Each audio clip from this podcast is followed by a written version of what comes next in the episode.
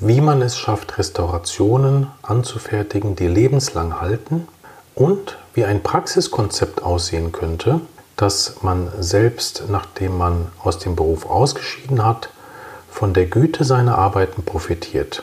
Das besprechen wir in dieser Folge. Unbedingt bis zum Schluss anhören. Viel Spaß!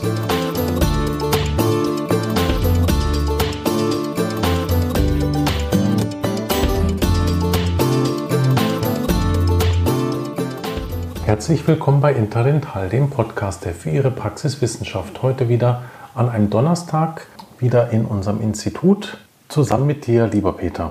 Danke, Thomas. Und dann freue ich mich genauso. Ich freue mich jetzt auf die Zuhörer, aber ich freue mich natürlich auch auf dich und deine Fragen. Also und deine Moderation, die immer spannend ist. Ja, also heute habe ich mir ja vorgenommen, dass wir ein bisschen Werbung machen für das Alte und Bewährte.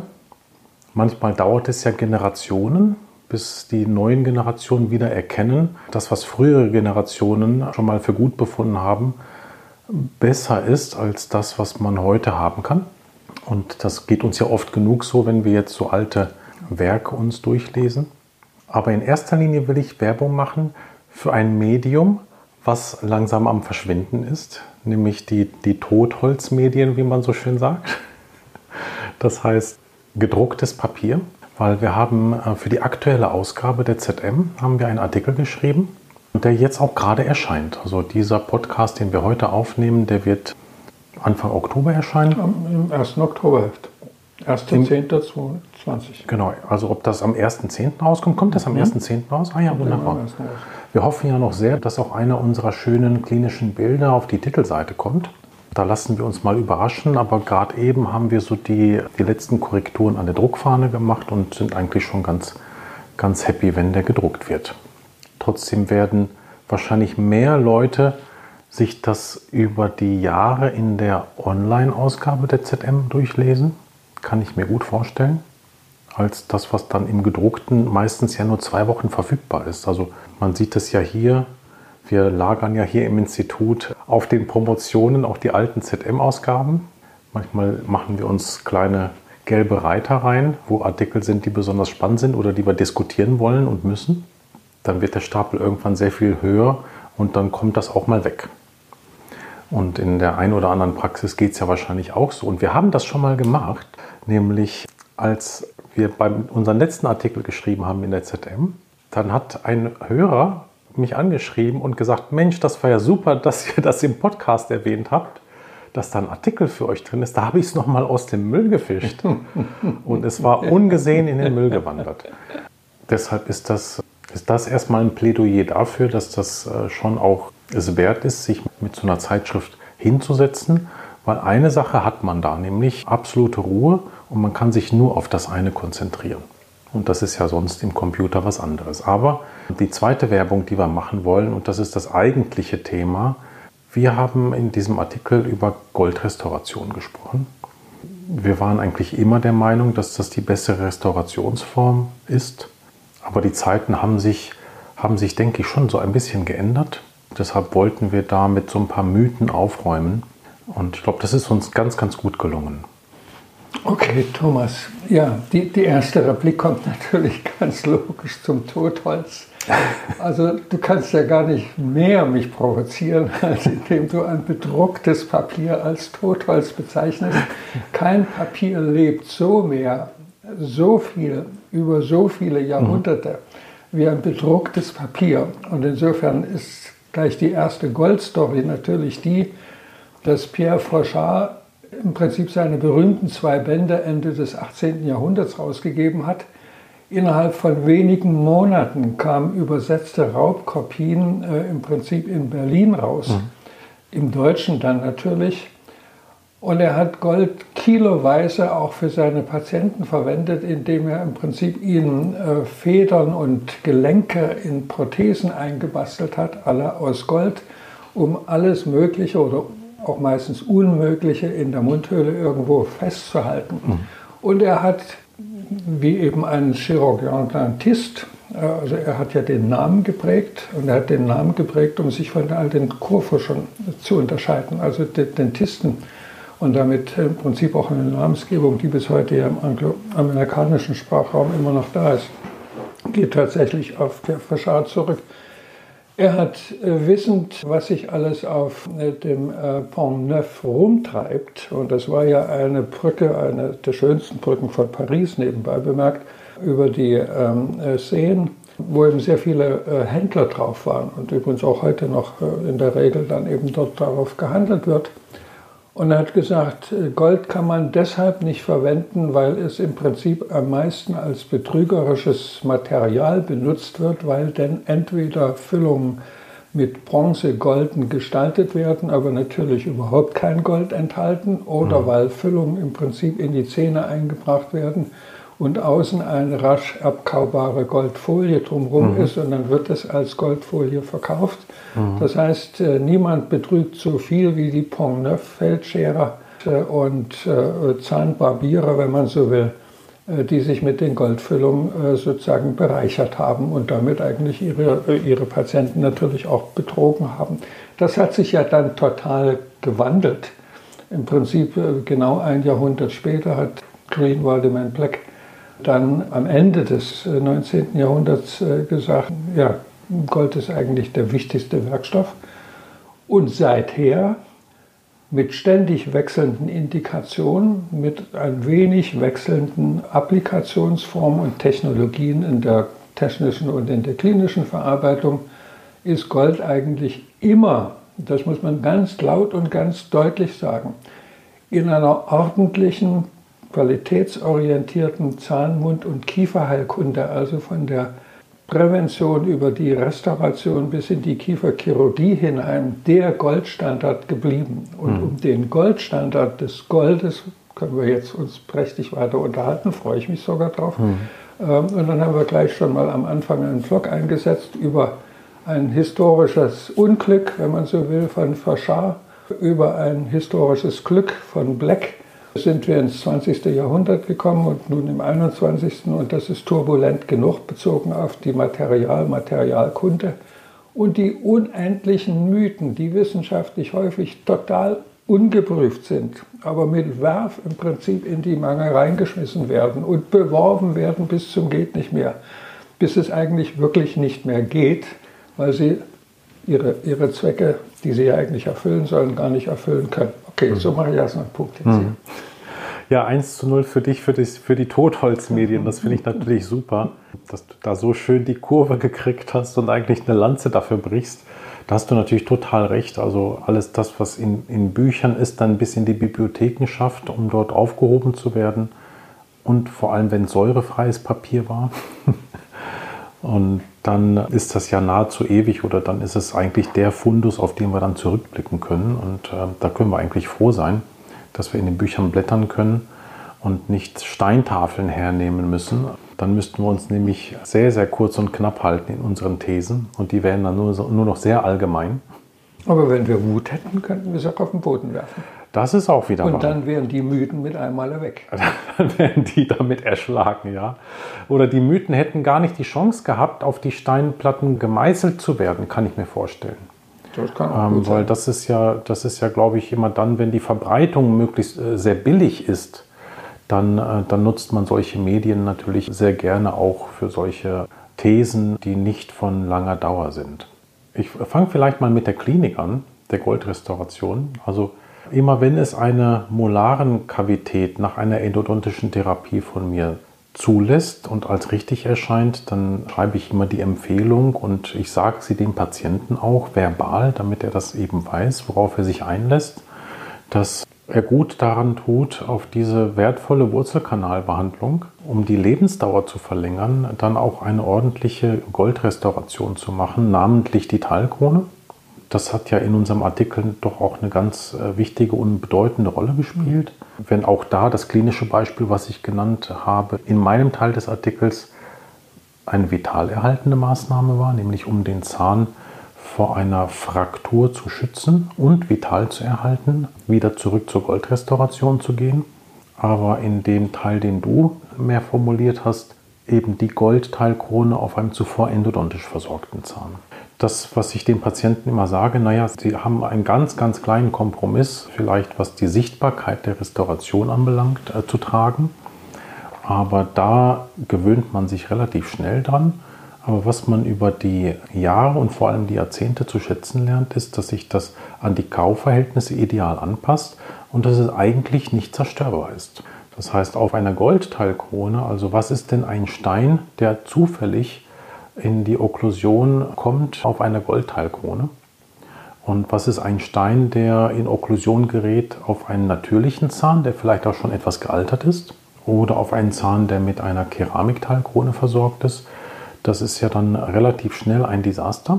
Vielleicht nicht sofort so ein Desaster, dass man dass eine erneute Therapie benötigt, aber die Wahrscheinlichkeit, dass es zu einer Erneuerungsbehandlung kommt, ist ja ungleich höher. Das Gold ist ja wahnsinnig duktil und gibt dem Ganzen nach, entweder dem akuten Trauma oder auch dem chronischen. Das macht einen großen, großen Vorteil aus, vor allem wenn man sich lange Zeiträume anschaut. Die Frage, die mir die Patienten dann sagen, kann ich mir denn eine Goldrestauration überhaupt leisten, kriege ich jetzt immer öfter zu hören. Tatsächlich. Ja, ja. ja. Mhm. Aber erst seit neuestem. Das heißt, es muss irgendwo auch angekommen sein, jetzt bei der normalen Bevölkerung, dass das irgendwie Goldpreis auch gestiegen ist und dass das, dass das ja doch sehr teuer sein muss. Und ich finde das amüsant, weil früher war das ja genau andersherum. Das heißt, man hat ja dann die Goldrestauration wie die billigen Sauerbierrestaurationen dem Patienten angepriesen, weil ja Keramik viel teurer war.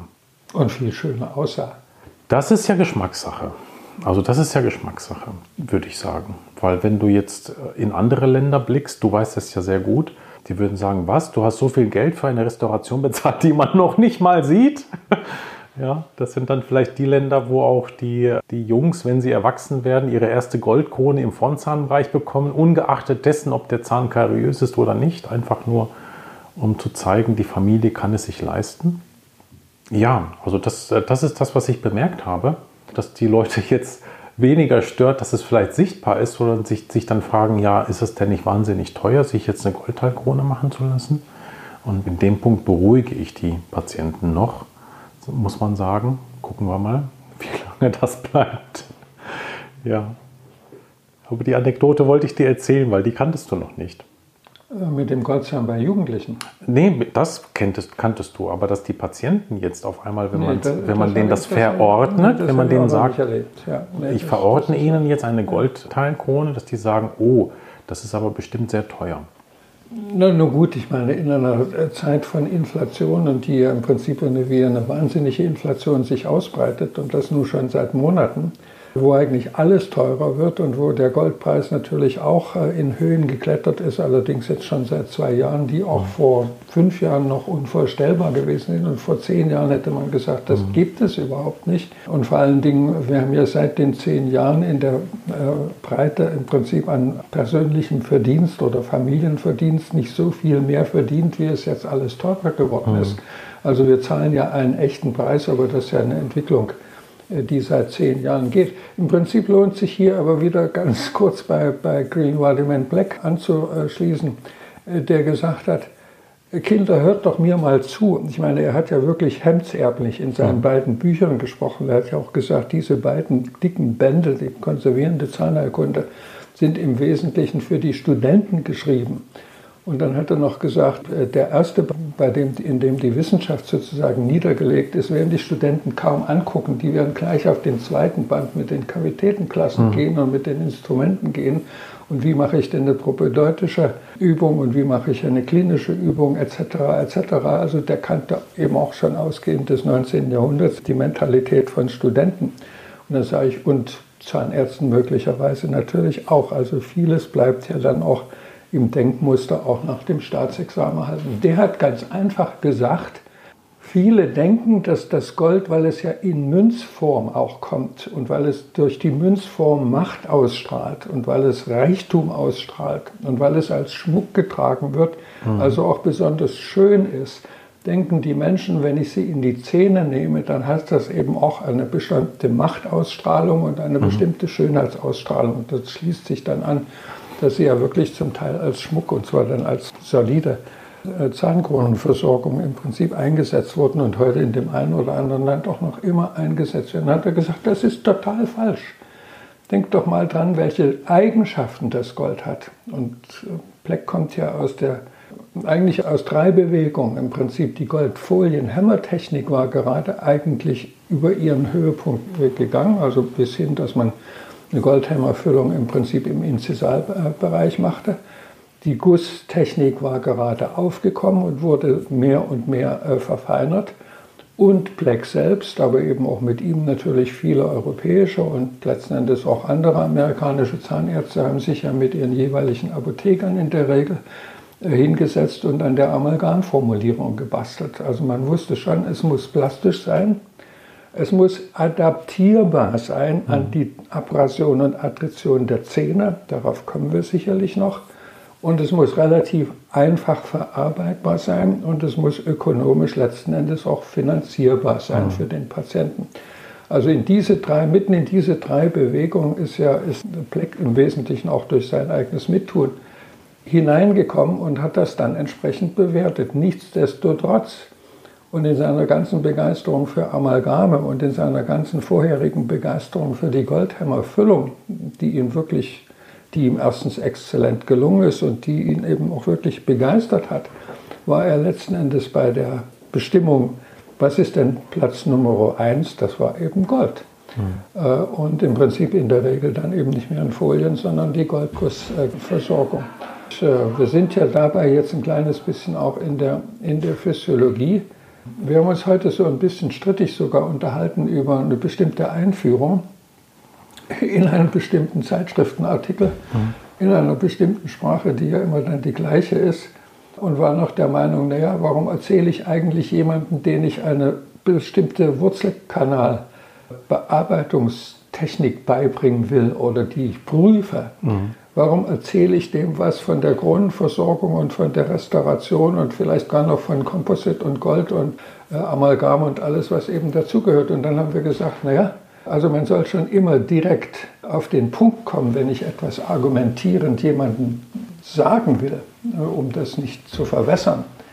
Aber auf den Punkt zu kommen in der Zahnmedizin heißt eben immer ich habe eine präventive Komponente, über die ich mit nachdenken muss, bis ins höchste Alter, bis zum vorletzten Zahn oder auch bis zum letzten Zahn. Ich meine, da geht es immer noch um die Prävention der Mukositis äh, oder auch des Schlotterkammes, äh, im Prinzip auch natürlich des Knochenverlustes. Es gibt eine restaurative Komponente, die ich immer mitdenken muss, auch wenn ich längst im Wurzelkanal rumwühle und gucke und mache und mich ärgere oder mich wahnsinnig freue dass ich da viel erreicht habe. Und es gibt natürlich auch immer eine darüber hinausgehende äh, parodontologisch, also bezogen auf die Parodontitis äh, und natürlich kieferchirurgisch bezogen auf die äh, Reaktionen im, im Kieferknochen, bezogen auf die Reaktionen, die da sind. Also auch die Goldrestauration steht ja immer nicht in einem Zentrum vielleicht, was ja irgendwo nicht falsch ist, aber sie steht natürlich immer in einer Gedankenkette, dass ich eigentlich die Prävention mit bedenke, die dann eigentlich wahrscheinlich verpasst ist, dass ich aber die Wiederholungsfüllung, und zwar die erste, die zweite, die dritte Wiederholungsfüllung mit bedenke. Und da spielt das Material eine Riesenrolle. Also ich meine, es hat ja eine Zeit gegeben, da sind äh, Nicht-Edelmetalle im Prinzip zu Inlays und Onlays und äh, Teilkronen vergossen worden, was einem noch äh, heute schauen lässt. Mhm weil im Prinzip die, die Herstellung ging vielleicht, ähm, die Applikation ging vielleicht auch. Aber wenn es entfernt werden musste, war das ja eine Schlechtereihe im Prinzip, die den Zahn eigentlich ruinös mhm. in, äh, in seinen Einzelteilen zurückließ. Mhm. Und insofern spielt auch das immer eine Rolle. Also ich, ich, mag es, wir haben dann gesagt, wir haben uns geeinigt, haben gesagt, Zahnmedizin ist eigentlich ein holistisches mhm. Denken vom, ähm, von der initialen Prävention, die ja mitunter gar nicht so schwierig ist, äh, bis zur Reaktion der Kieferknochen. Und ich glaube, dass das auch hier ein, ganz, guter, ganz guter Denkansatz ist. Mhm. Aber damit gebe ich mhm. natürlich gerne an dich zu. Ja. An dieser Stelle unterbrechen wir die Show für einen kurzen Hinweis aus aktuellem Anlass. Am 22.10. findet in Remscheid das erste Modul unseres Kurzcurriculums Endodontie statt. Hier sind nur noch zwei Plätze frei Und da ich weiß, dass hier viele interessierte Hörerinnen und Hörer für die Endodontie zuhören, wollte ich Ihnen das nicht entgehen lassen. Weitere Infos zur Anmeldung finden Sie unter www.fundamental.de. Und jetzt geht es weiter. Viel Spaß. Zurück vielleicht zum Anfang mit der Inflation. Also ich finde die Goldrestauration eher, wenn man sich den Artikel, den wir geschrieben haben, anguckt, eher deflationär, weil die Restaurationen halten ja so wahnsinnig viel länger, dass man dort ja wirklich, wenn man sich die nicht nur das Geld, was man dafür ausgibt, sondern auch die Zeit und den Gewebeschaden mit einkalkuliert äh, und auch das Risiko jeder Erneuerungsbehandlung, äh, dann landet man ja letztendlich in seiner Entscheidung bei den meisten Defekten bei der Goldrestauration.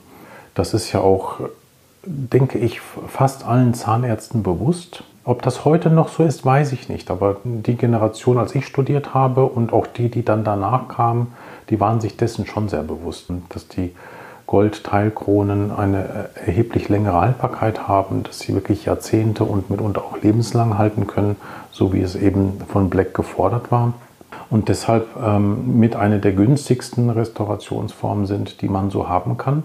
Zu dem Thema Anpassungsfähigkeit ist es so, dass immer dann, wenn man wirklich nur kurze Zyklen sich anguckt, ist ja das Material fast egal, sage ich mal. Also ob du ein Stahlblech der Witterung aussetzt und es einfach nur ohne Grundierung lackierst, weiß lackierst oder ob du es mit Emaille überziehst oder Feuer verzinkst. Ja, das sind ja alles Entscheidungen, den Werkstoff betreffend. Und diese Entscheidungen sind ganz andere, wenn du nur, nur Kosten und nur Aussehen im Blick hast und sind wiederum ganz andere, wenn du im Blick hast, also das machen wir jetzt einmal und dann müssen wir uns damit nicht mehr beschäftigen. Es ist dann für uns einmal abgeschlossen und wir können unsere ganze Aufmerksamkeit einem anderen Tun widmen. Das ist ja eben auch das, was es ausmacht. Und ich glaube, dass die Zahnmedizin, und so haben wir das in dem Artikel ja auch geschrieben, heute schon damit zufrieden ist, wenn man zehn Jahreszyklen deklariert. Und man kommt ja zu ganz anderen Ergebnissen, wenn man sagt, okay, wir planen das jetzt einmal auf zehn Jahre Haltbarkeit, kommt man ja zu einem ganz anderen Denken und Handeln, als wenn man sagt, wir planen es über mehrere Jahrzehnte. Das ist bei mir auch immer die Überlegung, endodontische Zugangskavität zum Beispiel. Erfolgreich kann man ja über verschiedene Art und Weisen sein. Aber wenn man mitbedenkt, was mit diesem Zahn alles passiert über Jahrzehnte, dann muss man mitunter seine Therapie anders ausrichten. Und das ändert dann das Outcome fundamental. Und das finde ich ja gerade das, das Schöne an dieser Restaurationsform, dass sie für alle Widrigkeiten des Lebens, sage ich jetzt mal, für das akute Trauma bis hin zu der normalen Abrasion, die man ja auch nicht wegdenken kann. Ja, also solange der Organismus die Restauration braucht, solange wird er mit dir interagieren. Und zwar Nahrung zerkauen und halt wirklich arbeiten mit der Restauration. Und da muss sie all das über die Jahre und Jahrzehnte mitmachen. Genau diese Prozesse fallen, glaube ich, den meisten ja, Kollegen schwer zu überdenken. Also gerade diese jahrzehntelangen Veränderungsprozesse, die fallen doch den meisten schwer zu überdenken. Naja, gut, aber, aber also da gehe ich halt in ein Zoo und gucke mir die Lamas an und gucke mir die Rehe an und gucke mir vielleicht äh, irgendwelche Hirsche an und, und, dann gucke ich mir ein paar Karnivoren an, äh, von äh, im Prinzip den Seehunden bis zu Tigern oder Löwen und, und dann gucke ich als Zahnarzt natürlich auf die Zähne und Heu. Dann sehe ich doch bei den Omnivoren, also bei den vietnamesischen Stachelschweinen oder bei irgendwelchen anderen omnivoren Tieren, da sieht man, dass die Zähne mehr oder minder, wenn auch nicht besonders stark abgekaut werden. Aber jeder weiß, dass im Prinzip, sagen wir mal, die Zähne, wenn man jetzt einen ähm, Schweinekopf kauft, um daraus eine wunderbare Sülze zu kochen, und das natürlich ein adoleszentes Tier ist, also das gar nicht ausgewachsen ist, dieses Tier ja in der Regel sogar noch Milchzähne hat und ein mhm. paar bleibende Zähne, aber die Milchzähne viel abradiert sind und die bleibenden Zähne zum Teil abradiert sind. Und ja nun nicht, weil die eine so furchtbare äh, Ernährung bekommen, die jetzt zu einer artifiziellen Abrasion der Zähne führen würde und nicht, weil sie so nervös sind, dass die im Prinzip ständig zum Bruxismus neigen und im Prinzip die ganze Nacht in ihrer Buchte da die mit den Zähnen knirschen würden, sondern nein, weil sie ganz normal, aber eben heftig mhm. fressen. Wenn ich in die Herbivoren gehe, also beim Reh, beim Lama oder bei wem auch immer, bei einer Ziege letzten Endes, beim Schaf, ist die Abkauung natürlich auch ganz deutlich. Und wir denken immer, aber der Mensch braucht ja gar keine Abkauung. Wir sind ja Gottes gleich irgendwo oder zumindest wie, äh, wie die griechischen äh, Statuen, äh, Idealfiguren eines menschlichen Körpers mit idealen Zähnen, die im Prinzip alle rein weiß durchbrechen, die wie eine Perlenschnur aufgereiht sind und die ich bis ins hohe Lebensalter genau in der Farbe und genau in der Form erhalte. Nur mitnichten erhalte ich die. Und das Schlimmste, was ja dann noch passieren kann, und das stört mich jedes Mal, wenn ich in einem relativ begüterten Publikum im Konzertsaal oder im Theatersaal begegne und im Prinzip so ab dem Alter, äh, heute muss man schon sagen 60, also die den Plümbauch miterlebt haben, der ja schon schlimm genug war, wo den Leuten die totale prothetische Versorgung, also nicht die totale Prothese, sondern eben möglichst von drei bis drei oder auch von vier bis vier oder eben eine ganze Seite und die andere ganze Seite möglichst noch im Oberkiefer und im Unterkiefer eigentlich hinterhergeworfen wurde. Ohne Sinn und Verstand.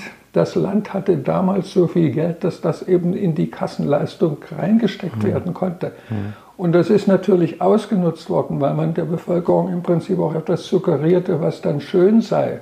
Was ja nur gerade das Gegenteil von schön ist. Aber zurück und aus meiner Emotionalität vielleicht in das, in das mehr, mehr Praktische hinein. Wer dem nicht glaubt äh, und wer denkt, wir haben im Prinzip mit unserer begrenzt permanenten Eruption nur irgend so einen äh, biologischen Spleen oder weil wir eben aus der Vergleichen oder der Ligie kommen, oder weil Ormet sowieso eben manchmal etwas exotisch tickt, dann sage ich auch, nee, Moment, Moment, dann nehmt doch auch andere.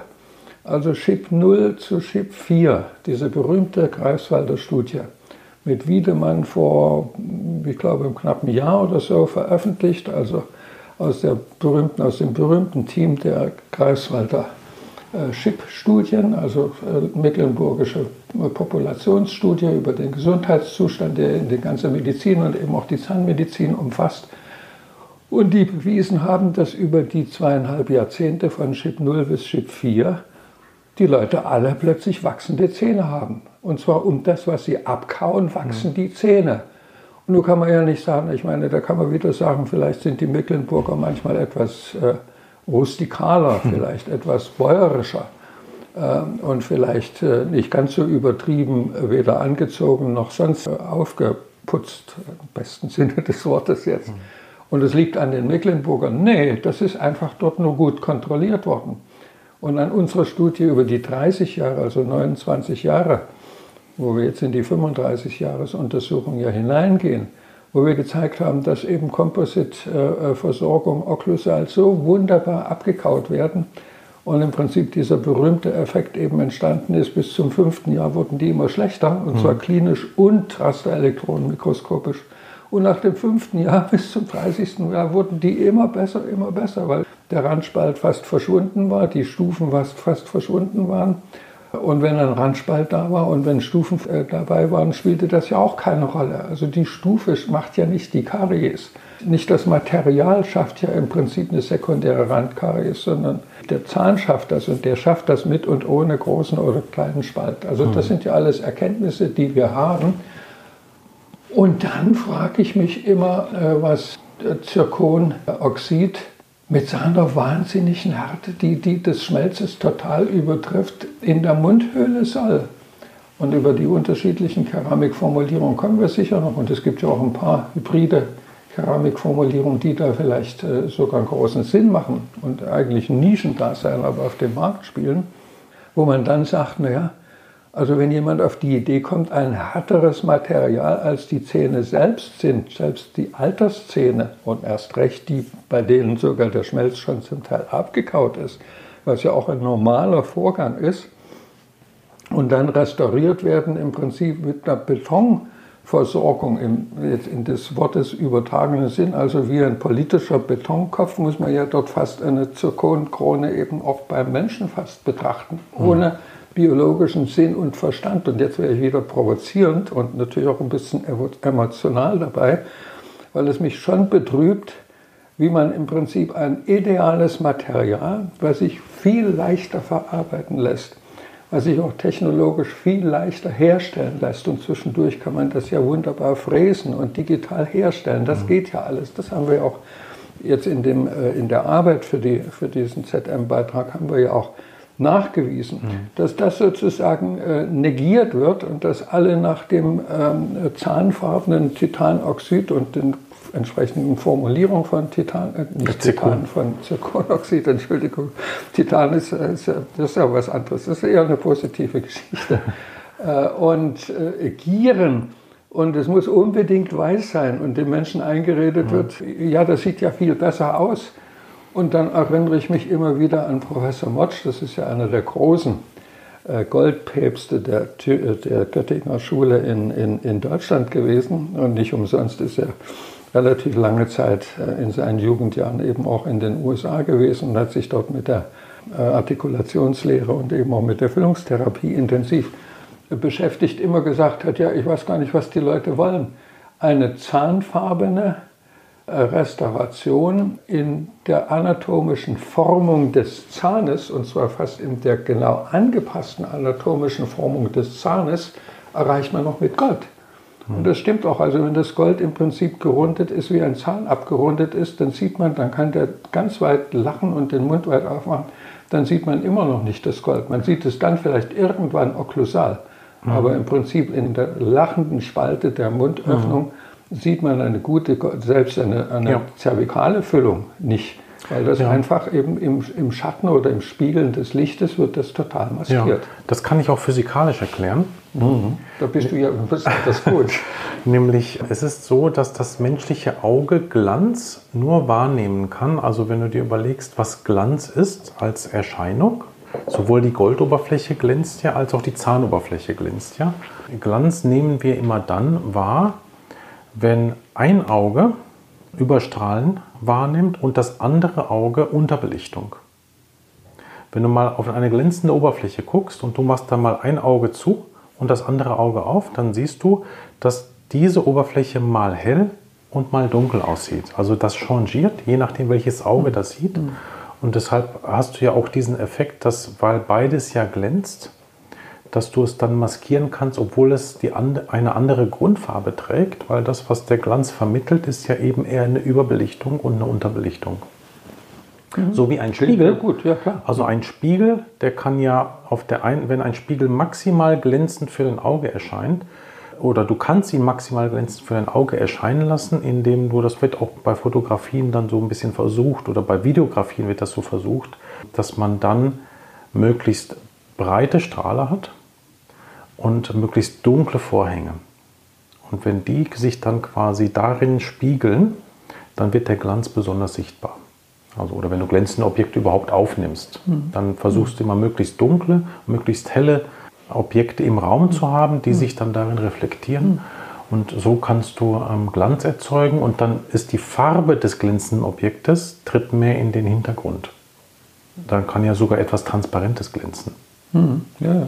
ja weil die Farbe und dann keine Rolle ist ja spielt. die Monthöle. Also wir haben ja gerade diesen hell-dunkel-Vergleich, der ja. ja permanent da richtig, ist. Richtig, richtig. Genau, genau. Und da hat man ja eben genau das Dunkle in der Mundhöhle hat man und das Helle hat man ja dann auch, weil man ja die offene Mundhöhle irgendwo hin ausrichtet.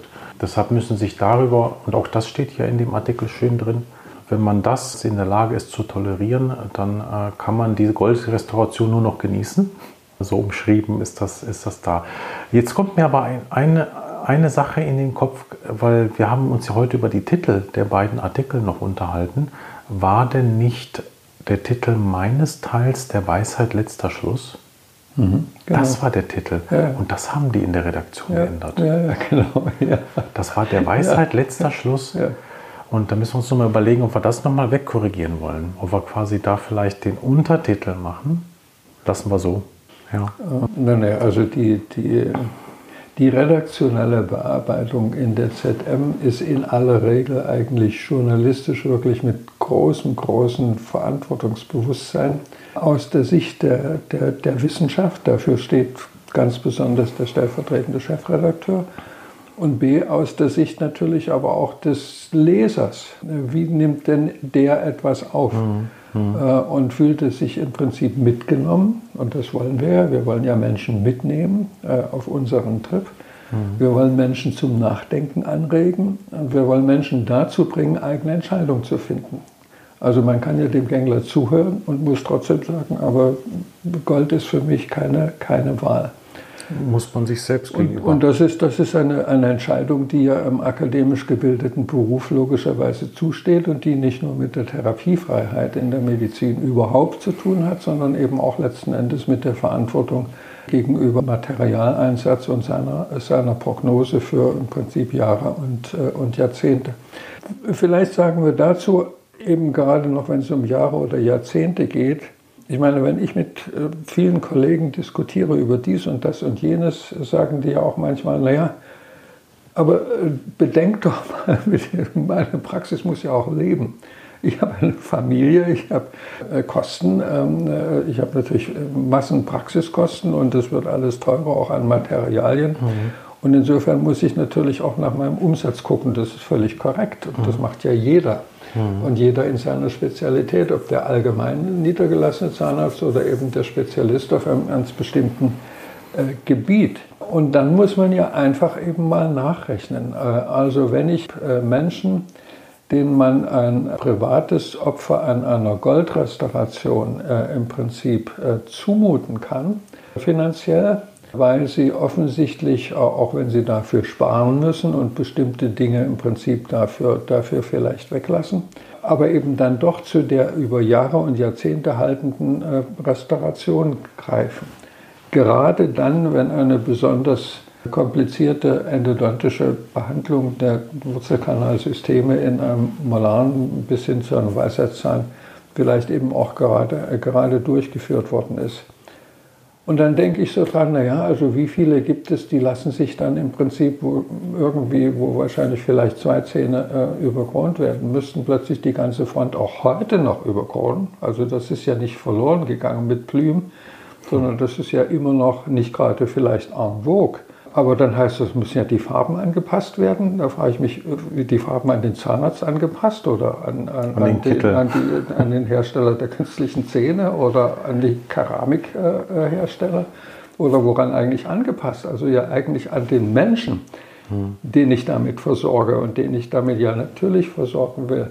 Und dass diese Versorgung ja häufig wesentlich, äh, also erstens wahnsinnig risikobehaftet sind und zweitens natürlich eben auch schon ein erhebliches äh, finanzielles Risiko darstellen, dann frage ich mich also, nehmen wir mal an, ein Patient braucht ein, zwei, drei über ein Jahrzehnt Seitenzahnversorgung, nachdem mehrere Füllungen im Prinzip ersetzt werden mussten und letzten Endes jetzt eben eine Teilkronenversorgung ansteht und über die geht es ja hauptsächlich.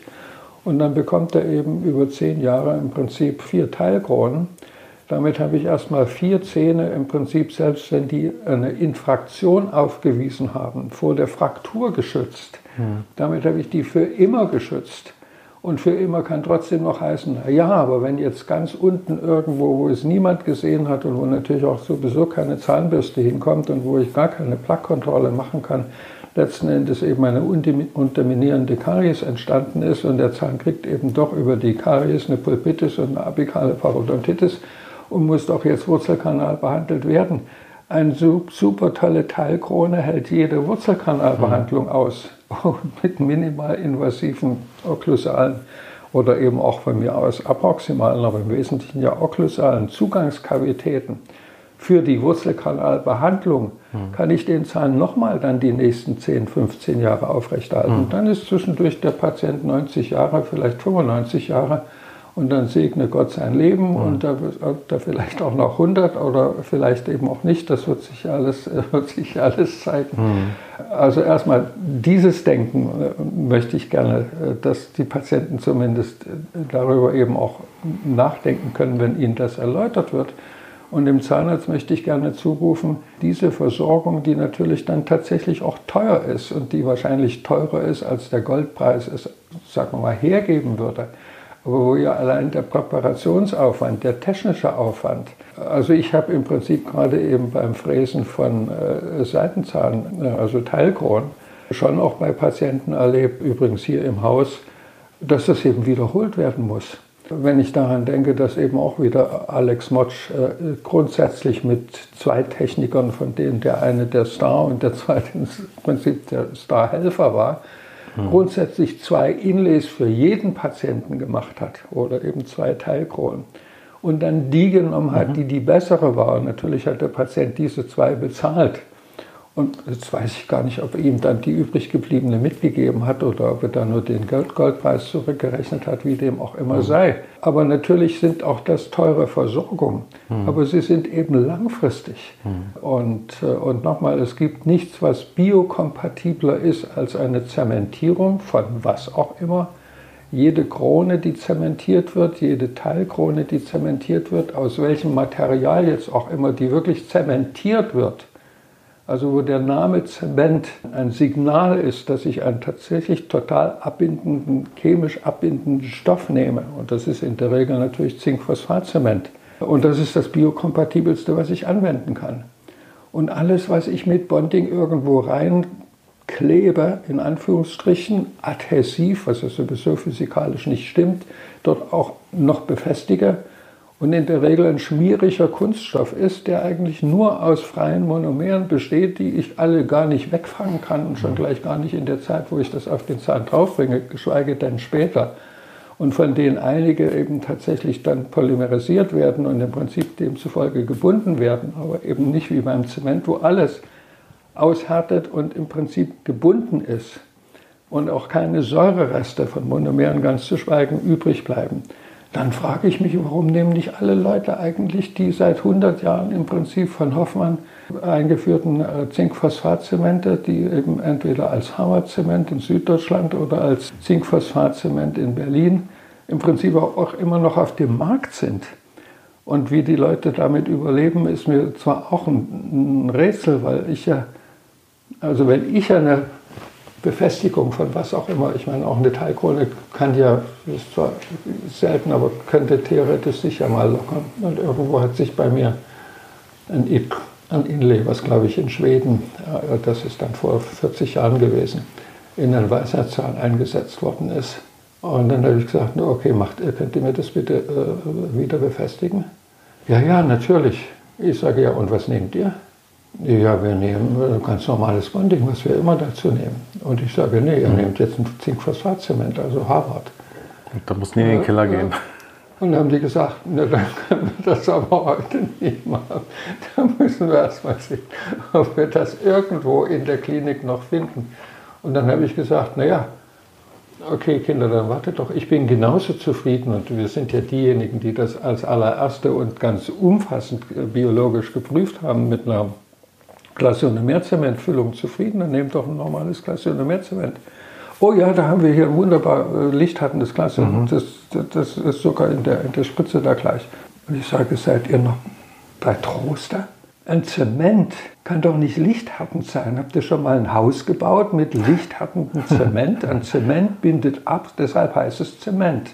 Äh, ein Kunststoff äh, polymerisiert, bindet also nicht ab und deshalb heißt es eben ein Kunststoff. Mhm. Und insofern sind alle äh, Composites natürlich Kunststoffe und alle Bonding-Materialien sind natürlich erst recht Kunststoffe. Tja, wieso? Da steht doch aber äh, Klassionomer Zement LC drauf. Ich sage, naja, Klassionomer stimmt, Zement ist Schwindel und LC stimmt wieder, Light Cube. Mhm. Das ist ja logisch. Mhm. Und zwei Tage später fand man dann noch irgendwo versteckt ein bisschen äh, Zinkphosphat. Okay, also so viel zu, zu auch so totalen Mythen und Missverständnissen und die dann mit, mit so viel Inbrunst im Prinzip erzählt werden. Mhm. Und wo man dann sagt, ja, hey, da guckt euch doch mal die wissenschaftlichen Grundlagen an. Geht doch einfach mal in die Literatur dann nehmt ein Stück Tothals in die Hand, aber das ist bedruckt. ja, genau. Und dann lest ihr in diesem Totholz, was im Prinzip in guten Lehrbüchern, im Prinzip mhm. seit Jahrzehnten immer wieder drin steht. Und in schlechten Lehrbüchern nur immer wieder der gleiche ja, Mythos mhm. weitererzählt wird. Zu den Kosten kann ich dir noch eine Anekdote erzählen aus meinen Berufsanfängen, wo ich äh, mich mehr in der Endodontie spezialisiert habe, hatte ich ja auch mehr und mehr Grenzfälle zu behandeln.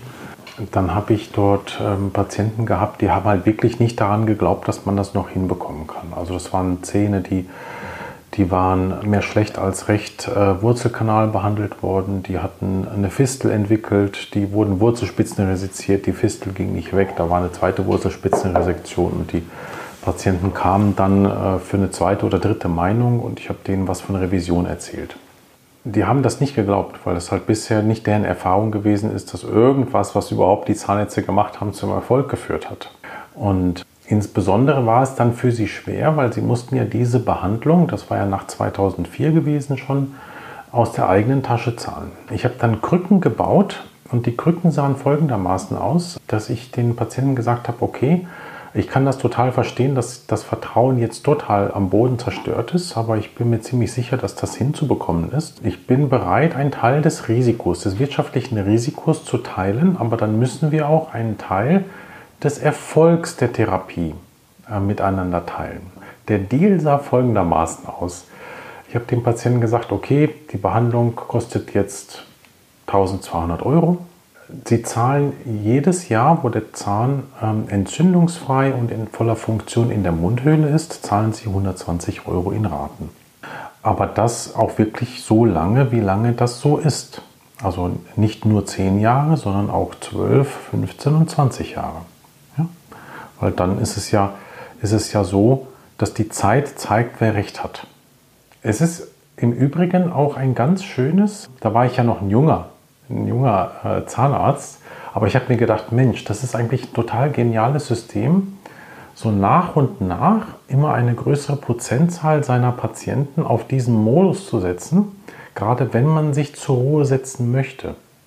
Weil dann ist es ja so, dass man ja die Praxis zumachen kann und man lebt weiter davon, dass man erfolgreiche Zahnmedizin für seine Patienten gemacht hat.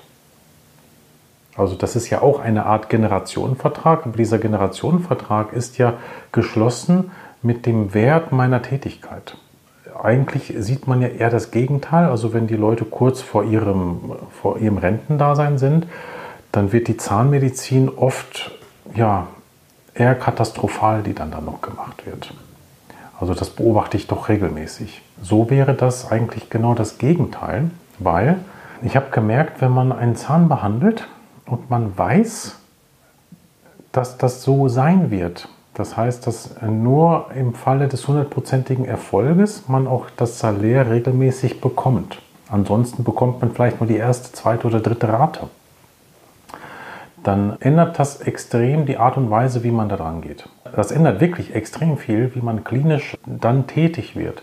Dann wird man auch ein bisschen vehementer in dem, wie man den Patienten führt und was man ihm verordnet ist ja auch logisch, weil man weiß ja, welche anderen Einflussfaktoren, nachdem man etwas abgeschlossen hat oder auch zum Beispiel die Wahl Gold oder Keramik äh, oder Zirkonoxid, die stellt sich ja dann nicht mehr. Nein, die, die wirst du dann als Arzt, du wirst dann sagen, das machen wir jetzt ganz genau so. Ja, oder du wirst es halt eben nicht mit Komposit machen. Du wirst die Unterfüllung legen, du wirst halt aktiv zementieren, du wirst deine gekühlte Glasplatte haben und du wirst den schnell abwindenden Harvard-Zement nehmen. Und all diese totalen Kleinigkeiten, die ähm, die Zahnmedizin ja auch wirklich ausmachen, muss man ja sagen. Und diese kleinen Details wirken auch, aber die wirken ja dann auch eher über die langen Zeiträume, nicht über die kurzen Zeiträume. Und dann wirst du vielleicht den Kofferdamm häufiger mal nehmen und so weiter. Und das ist vielleicht ein ganz schönes, ganz schönes Schluss, Schlussplädoyer, wie man sich das im Beruf auch, je älter man wird, immer schöner machen kann. Und ich kann mir gut vorstellen, dass sich die Patienten da gerne und bereitwillig darauf einlassen. Weil es ist ja eigentlich die eigentliche Gesundheitsversicherung, die sie bekommen vom Arzt, wenn, wenn sie einen Arzt gefunden haben, der sich genauso mit denen vereinbart. Ich könnte dich jetzt fragen, wie viele Verträge du mit dir über das Berufsende gehst. Das ging ja dann auch um deine Lebenszeit und dann könnte man ja möglicherweise solche Verträge über uns auch vererben ja. an, an, seine Familienmitglieder oder Kinder oder später Enkel. Ja. Also ich meine, so könnte man das ja. Ich glaube, Aber, dass man dann auch wählerisch wird, welche Patienten man behandelt. Also jetzt nimm mal, nimm mal zum Beispiel an, du hast dieses Konzept und äh, weil du jetzt irgendwie 70 bist und weißt, mit 75 willst du vielleicht dann doch in Rente gehen, dann denkst du dir so, ach, die, ne, behandle ich doch lieber die jungen Erwachsenen. ja, ja, genau. Weil meine Restaurationen halten zu lange. Ja. Halten zu lange. Ich kann dir aber sagen, wie das ausgegangen ist. Äh, ausnahmslos, also es gab einige solcher Verträge. Wirklich ausnahmslos war es so, dass die Patienten darum gebeten haben, so nach zwei, drei, manchmal vier Jahren, dass sie mich ausbezahlen. Ja, klar. Ja. Und das fand ich dann, das fand ich, auf der einen Seite fand ich das aber auch schön und fair, weil dieser Modus hat denen geholfen, die richtigen Entscheidungen zu treffen für die ja. Gesundheit und hat denen wieder eine Vertrauensbasis geschafft, die nicht erschüttert worden ist. Und die Erfahrung, die ich selber damit gesammelt habe, nämlich, dass es doch das eigene Verhalten in der Lage ist zu lenken, ja, dass man dann wirklich eher in, dieses, in diese langfristige Denke hineinkommt. Langfristig kannst du dir dann überlegen, wofür das lang steht. Ja, sowohl als auch. Ich würde ganz gerne hier so eine äh, Take-Home-Message äh, anbringen in ganz kurzen Sätzen, in der Annahme, dass viele ja eben auch auf ihrem Weg nach Hause im Auto sitzen und den Podcast mhm. hören oder sonst irgendwo sitzen und aber gerne oder lieber nach Hause führen und insofern ist die Take-Home-Message äh, eigentlich relativ einfach. Es gibt überhaupt keinen Zweifel, dass Zähne permanent herauswachsen mit völlig unterschiedlichen individuellen Werten. Und durch Abrasion, äh, das heißt, dass Abrasiva drauf arbeiten, und durch Attrition, das heißt, dass tribologisch die Zähne aufeinander arbeiten, im Prinzip reduziert werden. Zweitens, äh, dann brauche ich anpassungsfähige Restaurationsmaterialien. Mhm. Und da ist aus heutiger Sicht, jetzt lasse ich mal sogar, was ganz selten bei mir geschieht, die Historie etwas beiseite, dann ist natürlich für die Erstversorgung das Kompositmaterial eine ideale Versorgung unter der Voraussetzung, dass wenn ich die Erstversorgung eben nicht in einer modifizierten Fissurenversiegelung mache, die ich ja auch leicht präpariere, sondern eben, wo ich im Prinzip das Dentin dabei eröffne und mit dem Dentin bin ich mitten im Endodont mhm. und einen ordentlichen Pulpaschutz auf das Dentin noch so fern von der Pulpa lege. Und den Platz finde ich immer. Ich vertiefe ja nicht die Kavität um die Unterfüllung oder um der Unterfüllung willen, sondern ich vertiefe sehr letzten Endes, weil ich dort nach der Karies gefahndet habe. Also die erste Wahl ist das Komposit. Mit Unterfüllung? Äh, mit der Unterfüllung. Zweite Wahl äh, in der Versorgung ist nach wie vor das Amalgam. Es gibt wunderbare Silberamalgam-Legierungen. Äh, sie sind klinisch äh, ausgesprochen äh, langfristig äh, haltbar. Sie sind toxikologisch vollständig unbedenklich. Sie brauchen natürlich auch, genauso wie ein Komposit, aber aus anderen Gründen, im Wesentlichen aus thermischen Gründen, eine ordentliche Zinkphosphat-Zement-Unterfüllung. Und äh, dann ist letzten Endes die Nummer 3 das Gold. Und im Prinzip am Gold als erster Wahl, am Gold als Goldstandard geht nichts vorbei, wenn es um die Versorgung von Teilkronen oder mit Teilkronen geht, weil es kein anderes Material gibt, was so biokompatibel für die dann ja x-mal vorgeschädigte Pulpa eingesetzt werden muss, die ja eigentlich x-mal freigelegt war, x-mal mhm. präpariert worden ist, die eigentlich alle Schläge dieses Lebens im Prinzip auf sich, äh, auf ihren äh, zarten Rücken äh, aufnehmen musste und letztendlich trotzdem überlebt hat, was jetzt ein ganz anderes Thema der äh, mhm. Pulpabiologie ist. Mhm. Und auch dort mit einer ordentlichen Unterfüllung ähm, äh, kann man wunderbar dieses Material als Nummer 1 nehmen. Also wir haben eine sichere, schöne, kosmetisch hervorragende Zahnheilkunde für Jung und für Alt. Wir müssen sie nur machen. Und ich bin überzeugt, dass die Mehrheit der niedergelassenen Kollegen und die Mehrheit derer, die die Lehre der jeweils neuen Studentengeneration übernehmen, sich an solchen Richtlinien der holistischen Betrachtung eines Zahnes und der holistischen Betrachtung eines ganzen Studiums, was ja ein Medizinstudium mit der Spezialisierung auf Zähne und Mund ist, letzten Endes auch rüberbringen können. Und wenn wir das alle vereint, mit vereinten Kräften machen, kommen Sie nicht nur gut zu Hause an, sondern haben auch Spaß an unserem Podcast gehabt. Mhm und grüßen bitte Ihre liebe Familie von uns beiden. Äh, wir freuen uns, dass Sie zugehört haben. Ja, und wenn Sie zu Hause angekommen sind, dann kramen Sie die ZM wieder hervor, am besten vom Schreibtisch, aber mitunter aus dem Mülleimer, wo sie vielleicht schon schlummert, denn dieser Podcast bezieht sich auf die erste Oktoberausgabe 2022. Viel Spaß beim Lesen und Anschauen der schönen Bilder, die wir dort alle haben. Mhm, genau, die können genau, wir genau. nämlich Ja. im Podcast nicht vermitteln. Ja. Tschüss.